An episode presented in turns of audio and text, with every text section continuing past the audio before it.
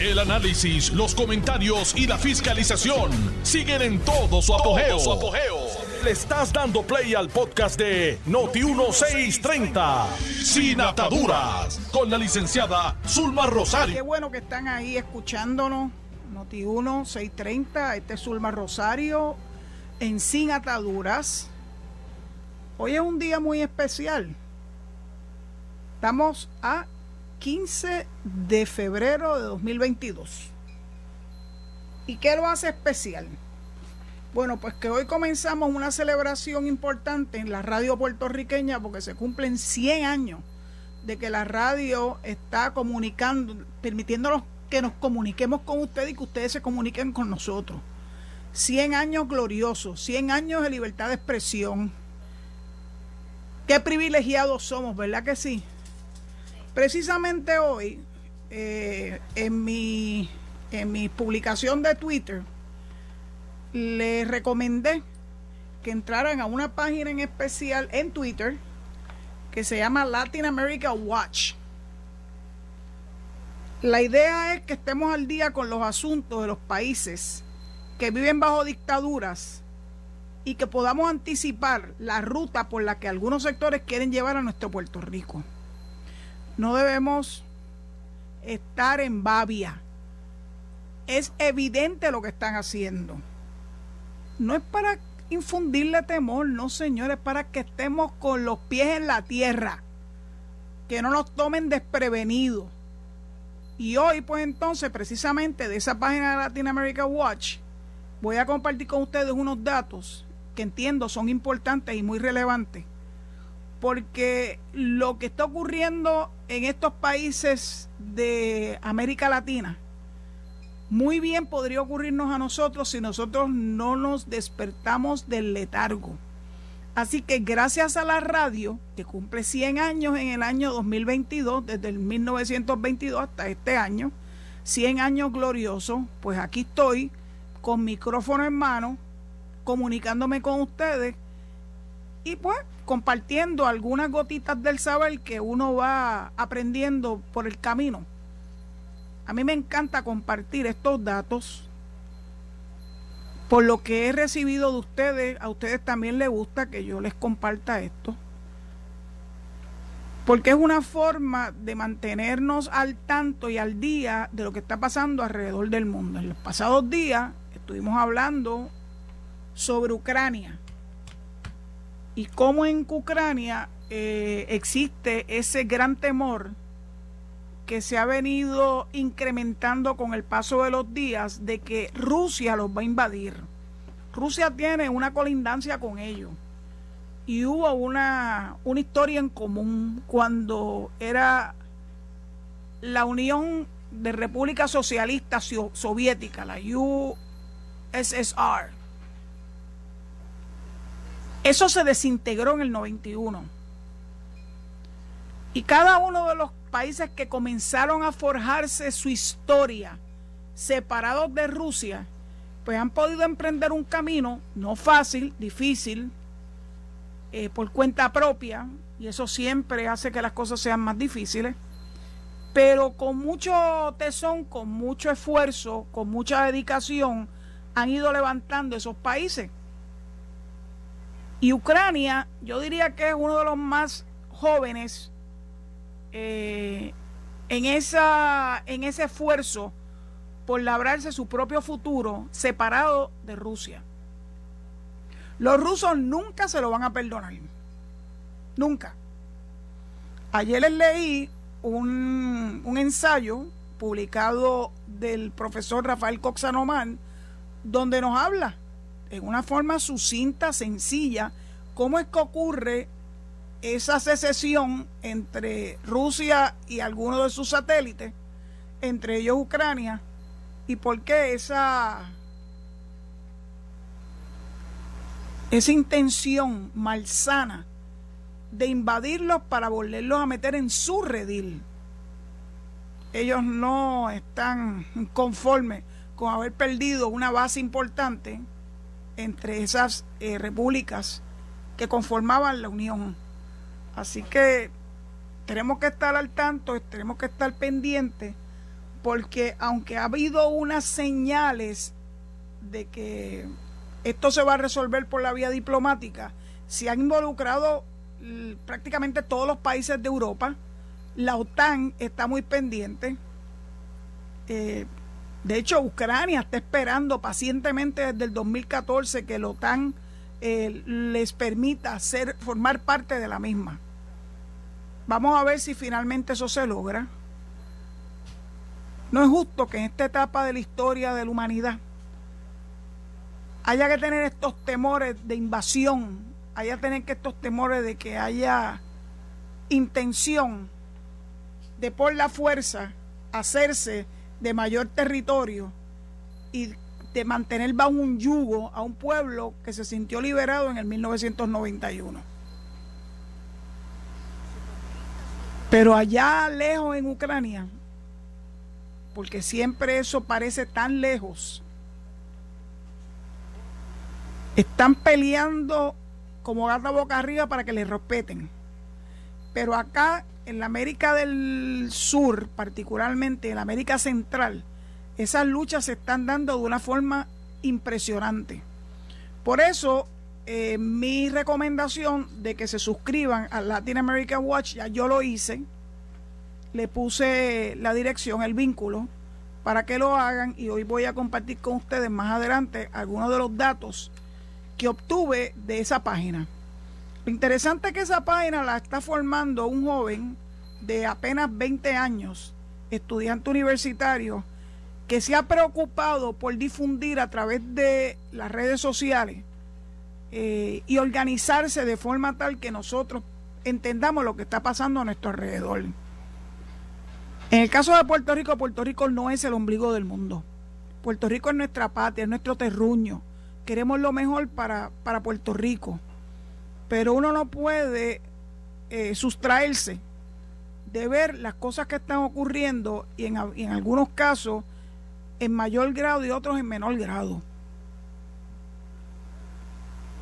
Yo no pienso que hay un enemigo pequeño. Yo pienso que hay potencial de que alguna de estas personas que buscan que Puerto Rico se una a esos países precisamente que Latin American Watch está observando detenidamente en cómo se desarrollan las personas, los procesos,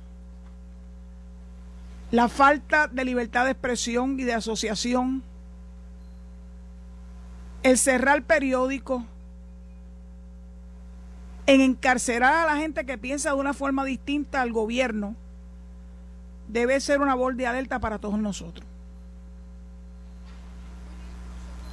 Yo no vine aquí a asustarlo, yo vine aquí a prevenir, que es la mejor medicina siempre. Y que cuando ustedes utilicen ese sagrado derecho al voto, que no lo tienen estos países verdaderamente, porque ellos manipulan eh, los padrones electorales, manipulan las elecciones para mantenerse en el poder permanentemente, como lo hizo Daniel Ortega encarceló la oposición y ahora él es el presidente prácticamente vitalicio de Nicaragua. Nosotros no conocimos ese tipo de, actividad. Nosotros estamos acostumbrados a que cada cuatro años, buenos o malos, podamos elegir a nuestros gobernantes.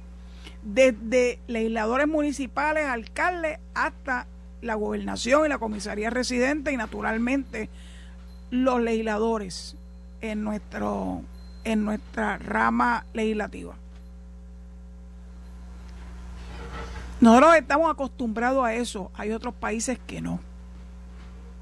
Y yo pienso que Puerto Rico debe estar verdaderamente atento a todas estas actividades que parecen ser muy buenas, muy loables, porque escogen unos temas que pueden ser hasta simpáticos. Mira, le voy a hablar de la determinación del juez Abid Eriel Quiñones Portalatín.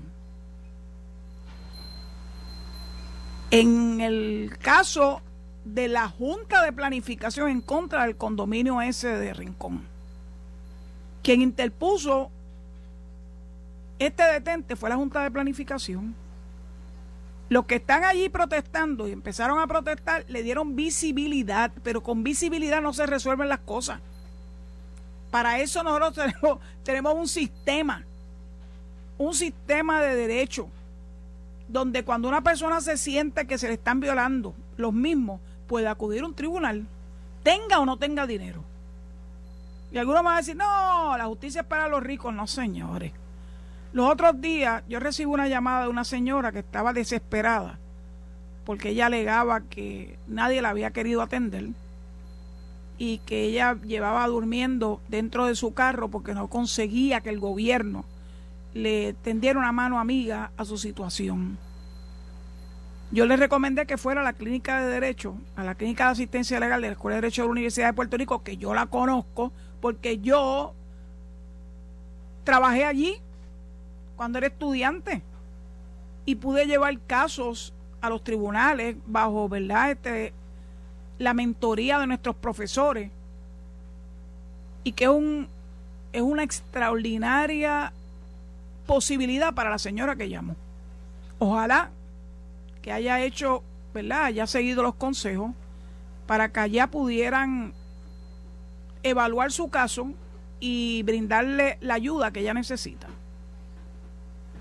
Y existen muchos otros. Está Pro Bono del Colegio de Abogados, está la oficina legal que ella mencionó en Santurce las clínicas de asistencia legal de la Escuela de Derecho de la Interamericana, la clínica de asistencia legal de la Pontificia Universidad Católica. O sea que existen ayudas para eh, las personas que no tienen la capacidad económica para poder llevar sus reclamos, de que se les haga justicia y que se les puede escuchar. No siempre se ganan, eso yo lo aprendí desde, yo creo que fue una de las primeras cosas que nos dijo el entonces decano eh, Jaime Benito Fuster, que mientras se paseaba por, por el L1, que ahora le dicen el aula magna, nos dijo en más de una ocasión que los abogados teníamos que estar preparados y llevar un saco para ganar y otro para perder. Porque así es la vida. Uno piensa que uno tiene el mejor caso del mundo y se prepara para defenderlo, ¿verdad? Con, con gallardía, con fundamentos con precedente, con bibliografía, prepara unos escritos para tratar de mover al juez a que defienda o que decida a favor de nuestro cliente, pero la otra parte está haciendo exactamente lo mismo. Por eso es que nadie puede decir ni le puede garantizar a ningún cliente que va a tener éxito en su reclamo ante los tribunales, pero tienen que hacerlo.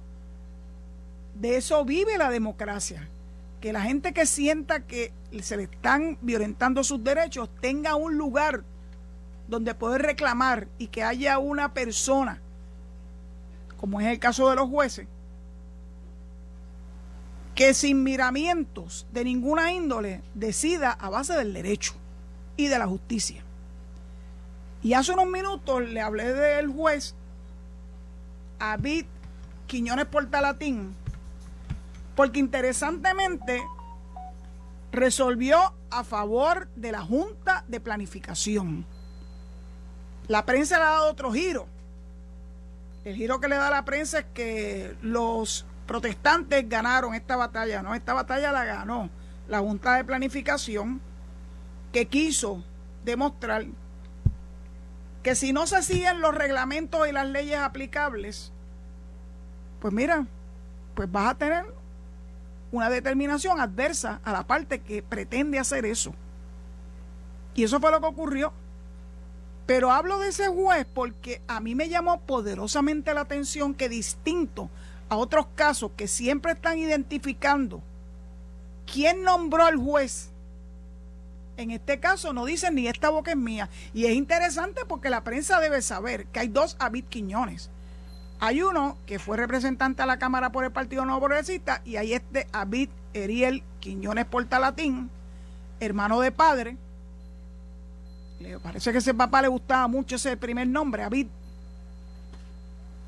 que fue director ejecutivo de la Oficina de Servicios con antelación al juicio en el cuatrienio del 2013 al 2016. Yo lo conocí porque le di clase. Extraordinario, agradabilísimo, inteligente. Y resulta que luego de haber dirigido esa agencia de gobierno, el gobernador García Padilla lo nomina para una plaza de juez superior, que es la que ostenta en la actualidad, y esa confirmación se dio en junio del 2015. Pero la prensa ni lo menciona. Menciona cuando los jueces son nombrados por un gobierno estadista. Y tratan siempre de llevarle así a, subliminalmente, subliminalmente, que las determinaciones de los jueces nombrados por gobiernos estadistas están marcadas por esa afinidad política. Yo confío en la rama judicial. Yo confío en los jueces de la rama judicial, que cuando toman decisiones la toman a base del derecho, los hechos y el derecho. Y confío en que el juez honorable Abid Quiñones Portalatín toma una determinación basada en los hechos y el derecho. El que no esté de acuerdo con esa determinación siempre puede ir en alzada, puede ir al Tribunal de Apelaciones y hasta el Tribunal Supremo, pero tiene que llevar esa ruta. No podía sustraerme a hacer estos comentarios porque es que a mí me, me revienta la existencia cuando algunos medios prefieren darle otro giro a las determinaciones de los tribunales. Casi siempre cuando es un juez nombrado por un gobierno estadista tratan de minimizarlo porque si ustedes no se han dado cuenta, aquí hay un libreto. Hay un libreto tal que miren lo último que salió en Twitter de una persona. Le voy a decir el nombre porque las cosas hay que decirlas con nombre y apellido. Elizabeth Figueroa. Que pone este tweet. Y miren por dónde va la cosa. Van a ver cómo cada una de las cosas que he hablado están íntimamente relacionadas. Estas son palabras de esta persona que se llama Ingenio Media PR. Ese es su handle en Twitter. Pero ella se identifica como Elizabeth Figueroa y me alegro muchísimo que ponga hasta su cara porque lamentablemente en Twitter hay muchos anónimos que se tiran maromas bajo ¿verdad? Bajo el crisol del anonimato. Esto dijo Elizabeth. ¿Saben quién nunca, y la palabra nunca en mayúscula, ha hecho un reportaje del daño ambiental en Ghetto Beach, entre paréntesis Dorado Beach, pese a tener acceso a esa playa por ser residente? Ada Monzón. Por ahí vienen estos tiros ahora. Van a empezar a jeringar con Ada. Yo no sé si Ada vive en Dorado o no yo sigo a Ada tanto en las redes sociales como en sus participaciones en los noticiarios. Y siempre la he distinguido como una persona seria, que ha hecho muchos, pero muchos reportajes de interesante y de importancia a lo que está ocurriendo a nuestro alrededor y fuera de Puerto Rico también. Y cuando yo veo un un tuit de esta persona, ya veo por dónde va. Y nosotros no podemos pecar de ingenuos. Por ahí es que ellos empiezan a tratar de minar la confianza del pueblo en las personas que nos mantienen informados. Yo tengo issues con muchos, muchos periodistas, sí los tengo. Porque se les ve la costura. Porque cuando yo me criaba, la prensa era algo que se respetaba. Era la época de don Aníbal González Irizarri, de don Evelio Otero, de personas que eran serios en sus expresiones, teniendo el privilegio de tener una cámara o un micrófono en sus labios. Pero eso ha cambiado muchísimo. Hay programas que yo me rehuso a ver porque sé que tienen una agenda claramente establecida. y yo pues soy muy suspicaz. Así que para no tener que enfrentar esas noticias sesgadas, prefiero no verlo. Yo me mantengo en sintonía con Noti1. Noti1 siempre nos mantiene al tanto y al día. 100 años, la radio puertorriqueña nos mantiene al tanto y al día. Y hay multiplicidad de estaciones. Pero yo prefiero Noti1, no solamente porque trabajo aquí, sino porque me nutro de la información que nace de, de, de, de, esta, de esta estación, que tiene diversidad de, pues, de periodistas,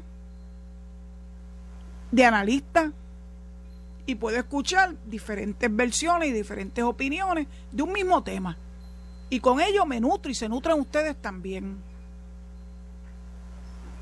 Lo que nosotros no podemos darnos el lujo es caer en lo que ha caído.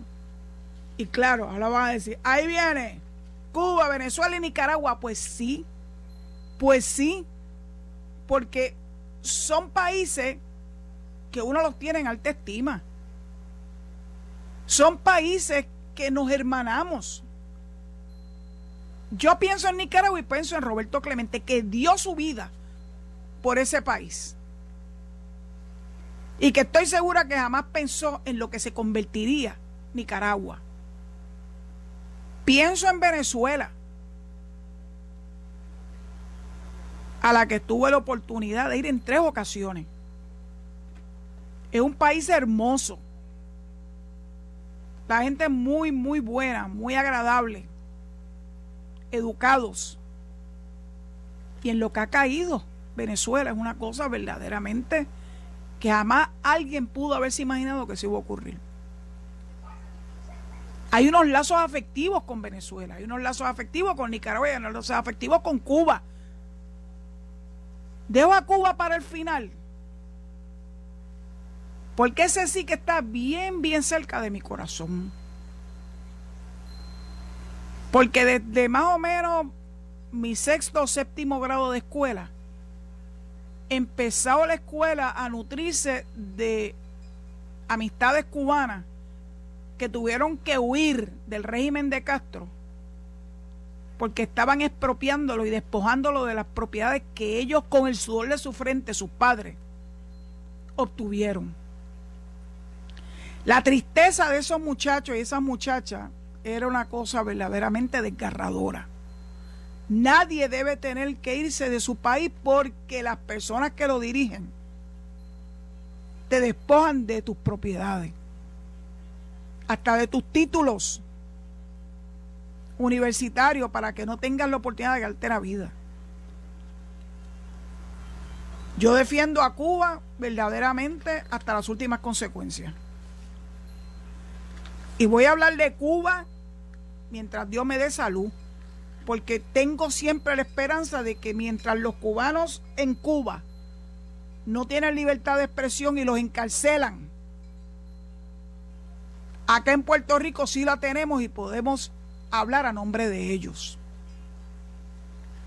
Después que regresemos de la pausa, voy a ir sobre ese informe que leí de Latin America Watch para compartir con ustedes datos muy importantes sobre este tema que he elaborado en la tarde de hoy pues le dejo los micrófonos al control de Noti1 y espero que se mantenga en sintonía con esta servidora suya, Zulma R. Rosario Vega Sin Atadura.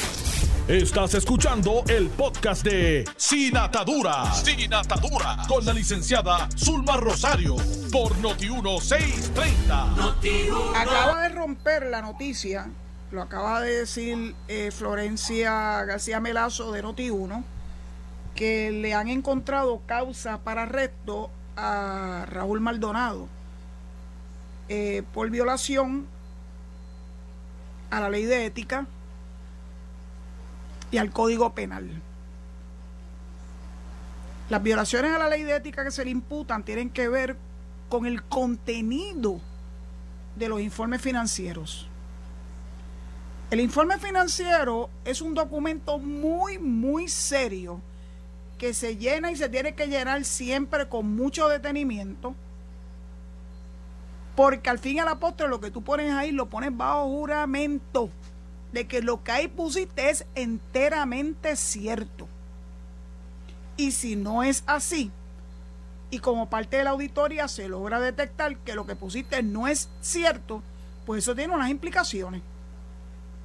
Y esa implicación entonces extrapola la violación administrativa que nunca se deja a un lado. O sea, eso se puede seguir continuando. Pero como hay un juramento de por medio, entonces hay un delito de perjurio. Y eso es del Código Penal. Yo no voy a negarles que me da tristeza que una persona que yo consideré siempre muy íntegro, muy inteligente, lamentablemente falló en lo más simple, en que todo aquella ingreso o egreso que tú tuvieses o hayas tenido en el momento histórico en que rinde el informe, no lo hicieras ni lo reflejaras conforme a la verdad. Tiene toda la oportunidad del mundo de defenderse. Y yo estoy segura que los tribunales así lo harán. Estarán pendientes de las alegaciones que él, a través de su abogada, que es una abogada con mucha experiencia, hagan ante el, tribunal y el tribunal lo aquilatará junto con la prueba que habrá de presentar el panel sobre fiscal especial independiente, los fiscales independientes. Esa es la función de ellos. Yo conozco a la inmensa mayoría de los fiscales del FEI y sé que son bien quisquillosos en investigar, en separar la paja del grano, en asegurarse cuando radican una querella o una denuncia, tenga todos los elementos necesarios para que la misma prospere hasta las últimas consecuencias, que es el juicio, donde ellos tienen que probar, más allá de dudas razonables, que esa persona imputada es culpable de lo que se le imputó, perdonando la cacofonía. Esto apenas está comenzando. No tengan prisa. Los procesos en los tribunales siempre toman tiempo. Y a veces yo oigo personas diciendo, pero ¿cuánto tiempo se están tardando? Mire, se, se toma el tiempo que sea necesario, porque ambas partes tienen perfecto derecho a conocer lo que tiene la otra parte, evaluarlo, confirmar su veracidad, traer testigos. Y todo eso toma tiempo. El descubrimiento de pruebas es la parte más complicada y más importante en todo juicio. Así que no tengan prisa. Esto está recién comenzando. Bueno, voy a, hacer, voy a seguir lo que estaba hablando con ustedes, pero no podía dejar de mencionar que la noticia rompió primero por Noti1, porque no me extraña. Noti1 siempre a la vanguardia. Y vamos entonces a lo que le estaba hablando de esa revista que se llama Latin America Watch, que rinde informes todos los meses. Este informe es el del mes de enero. Todavía estamos en febrero, así que imagino que más adelante y posiblemente el mes que viene salga el informe correspondiente a este mes. Y lo bueno es que lo hacen de una forma sucinta. En una página te resumen el tema que están abordando. Por ejemplo, esto es sobre Cuba. Tengo varias noticias sobre Cuba. La primera se llama Condenas arbitrarias y juicios masivos a los manifestantes del 11 de julio. ¿Se acuerdan de Patria y Vida? ¿Se acuerdan de esas imágenes que vimos? Donde estaban aporreando a los manifestantes, que lo único que estaban pidiendo era libertad para poderse expresar. que pudieran seguir teniendo acceso a las redes sociales y al Internet para no estar a ciega de lo que está pasando en el mundo. Y dice lo siguiente, los juicios arbitrarios que se están llevando a cabo en estos momentos contra los manifestantes del estallido social del 11 de julio están siendo un escándalo internacional. Las condenas son sumamente arbitrarias y las penas van entre los 10 y los 30 años de prisión. ¡De prisión! Muchos de ellos son menores de 18 años. Según la Fiscalía del régimen, luego de una masiva presión social para que revelaran números, hay 790 personas acusadas que enfrentarán juicio, de los cuales 69% ya se encuentran en prisión provisional. De ese número, de 790, ya 172 fueron juzgadas y condenadas.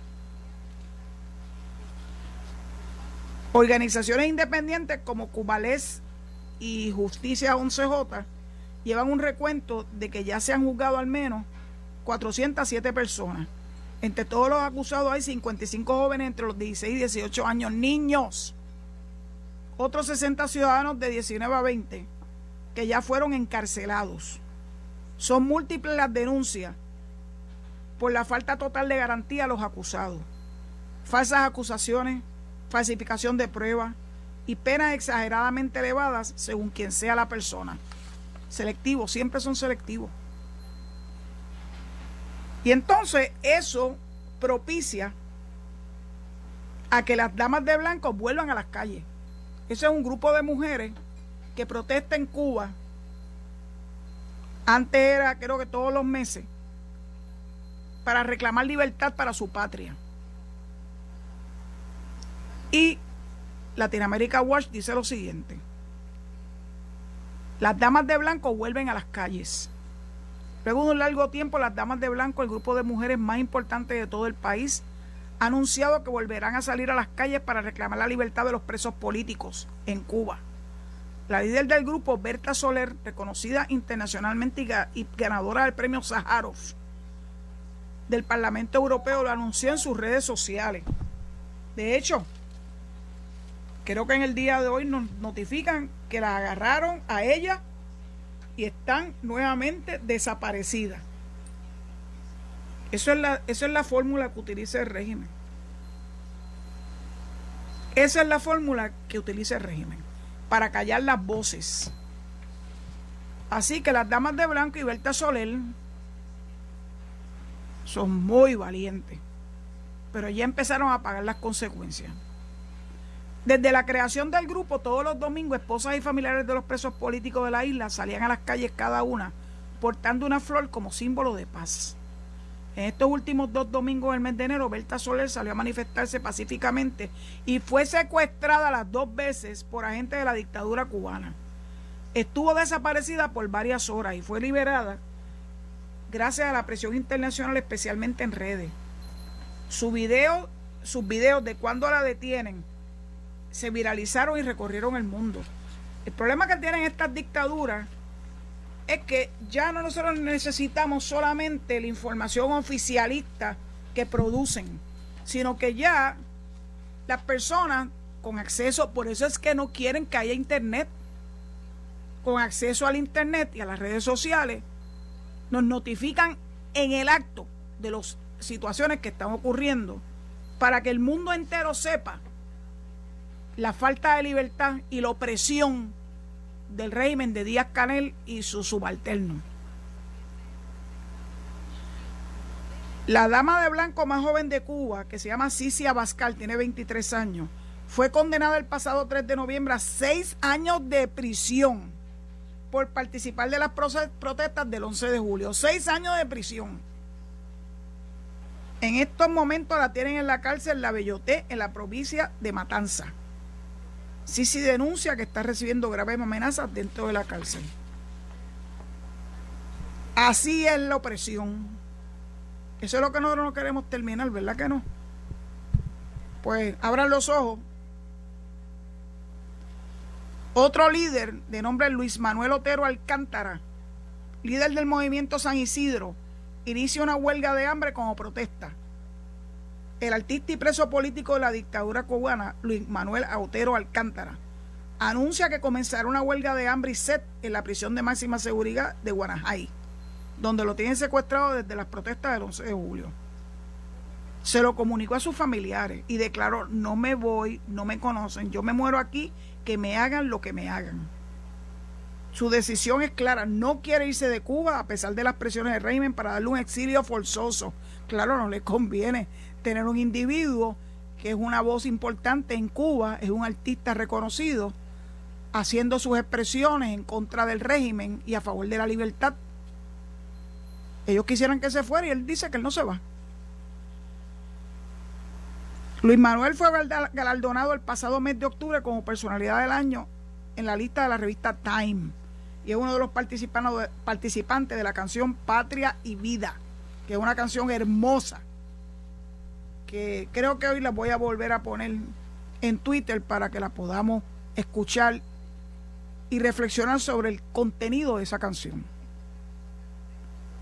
Continúa Latinoamérica Watch diciendo la organización Prisoners Defenders amplía la denuncia a la dictadura cubana ante la ONU y la Corte Penal Internacional por esclavitud y trabajo forzado en las misiones médicas cubanas. ¿Se acuerdan que ellos hacían todo este aspaviento de que los médicos cubanos le daban ayuda a los países más necesitados? Pues mire, resulta que era obligado y que era el equivalente a la esclavitud. Hay 1.111 testimonios de ciudadanos que los obligaron a participar en las misiones médicas cubanas y presentaron pruebas de la crueldad de estas misiones ya clasificadas por la Unión Europea como trata de personas. Ricky Martín, tú que eres muy vocal en contra de la trata de personas, ¿has dicho algo con relación a esto? Sí, porque es fácil hablar de algo que no le compete, porque no le está pasando a él, y pasa en India y pasa en otro lugar, que no deja de ser importante que se hable de eso y que en Puerto Rico existe también la trata de personas. Pero cuando se trata de estas manifestaciones cubanas, ha preferido mantenerse callado. Uno de los grandes logros de esta última actualización de los 1111 testimonios es que han podido presentar nuevos documentos con validez legal, jurídica e internacional certificados consulares que demuestran cómo las víctimas de esta trata de personas eran vendidas a embarcaciones para trabajar 12 horas diarias durante 7 días a la semana. Esas son las famosas misiones médicas cubanas. Ahora nos movemos un ratito a Venezuela.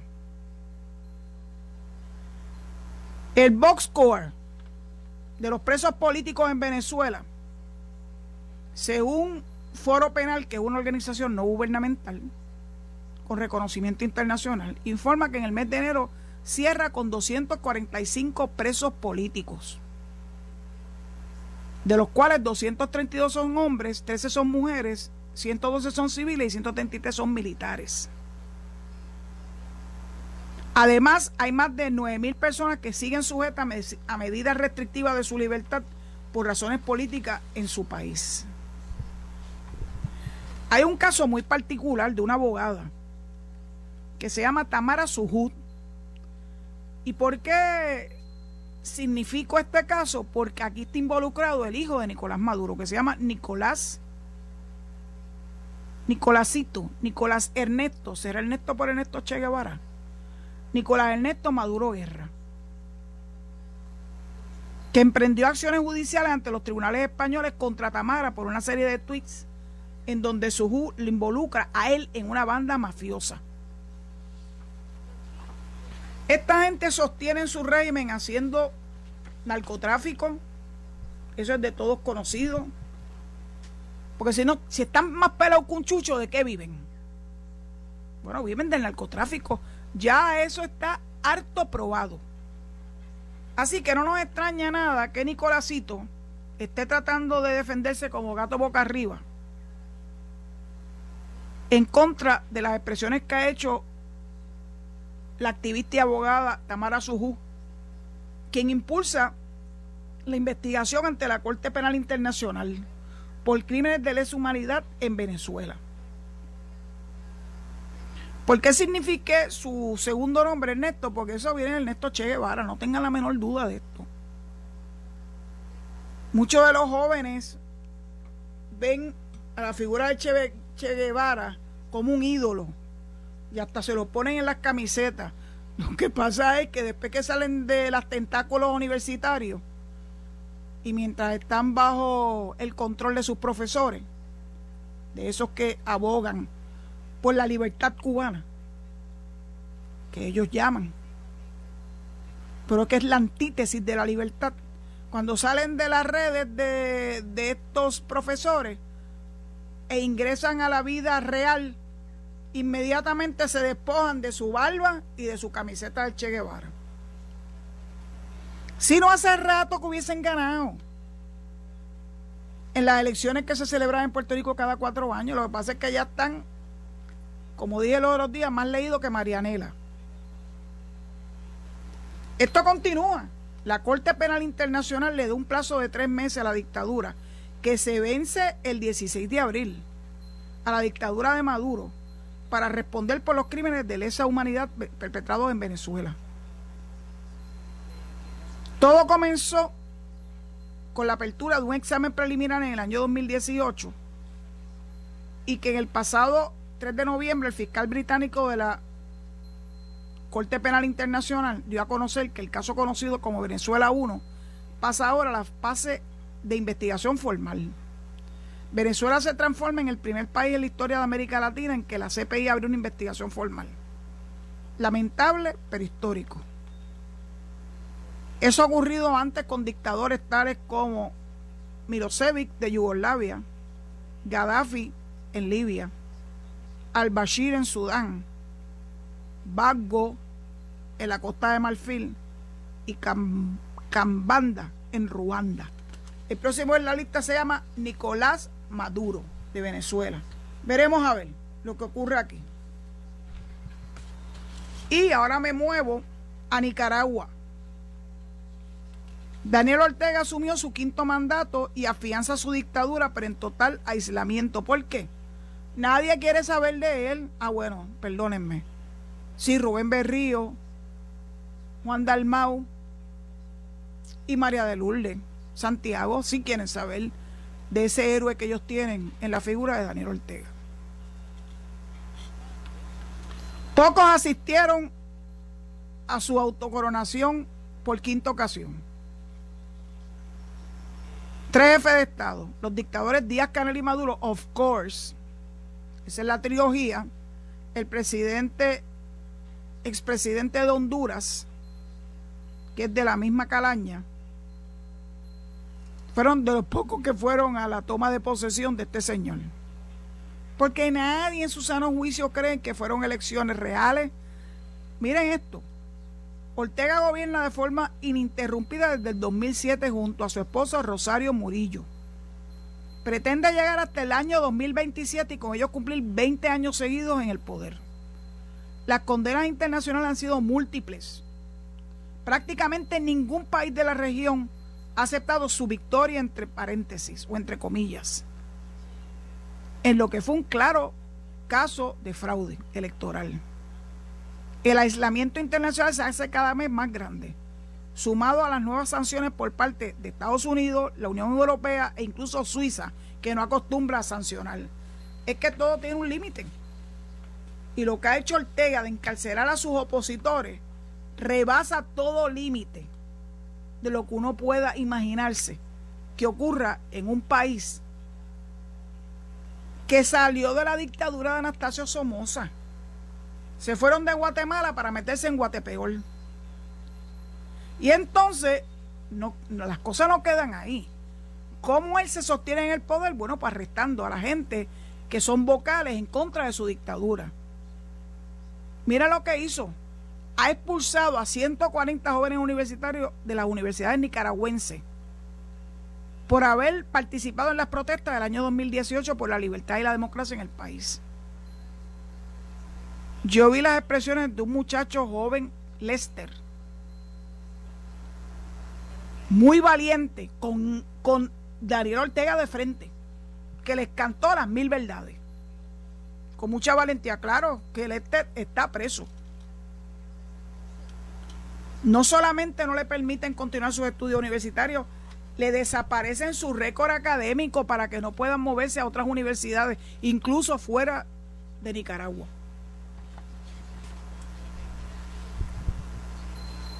Lester Alemán se llama. Hay 170 presos políticos en Nicaragua. De eso da fe organizaciones independientes que están pendientes a esto. Muchos de ellos llevan más de 200 días secuestrados por la dictadura en pésimas condiciones. Están siendo sometidos a malos tratos y graves torturas.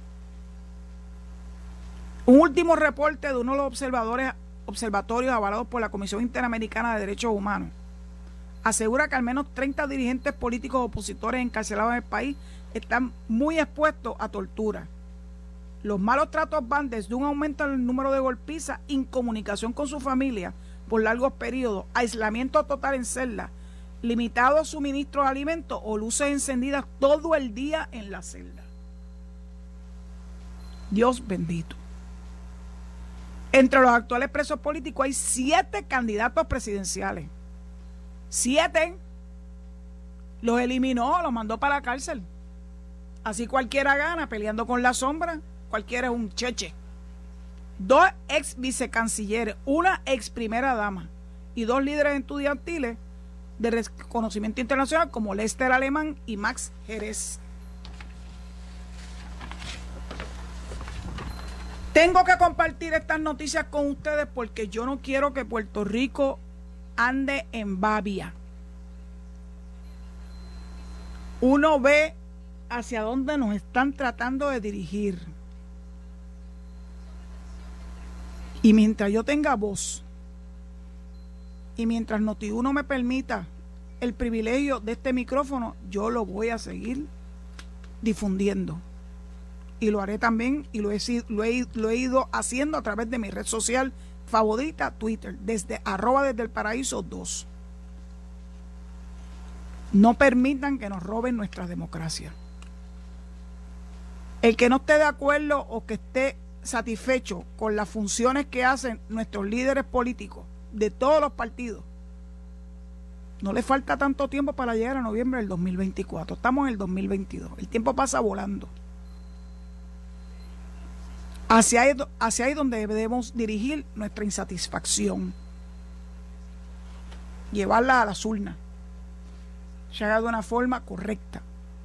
Bueno, pues dicho eso, cedo los micrófonos al control de Noti1 rogándole que se mantenga en sintonía, pues inmediatamente viene Enrique Quique Cruz en análisis 630 y posteriormente Luis Enrique Falú, el gobernador de la radio. Mientras tanto, pórtense bien, que Dios los proteja y será hasta mañana a las 4 de la tarde, si Dios así lo permite, en Sin Atadura. Muchas gracias por su sintonía. Esto fue el podcast de Noti1630, Sin Ataduras, con la licenciada Zulma Rosario. Dale play a tu podcast favorito a través de Apple Podcasts, Spotify, Google Podcasts, Stitcher y notiuno.com.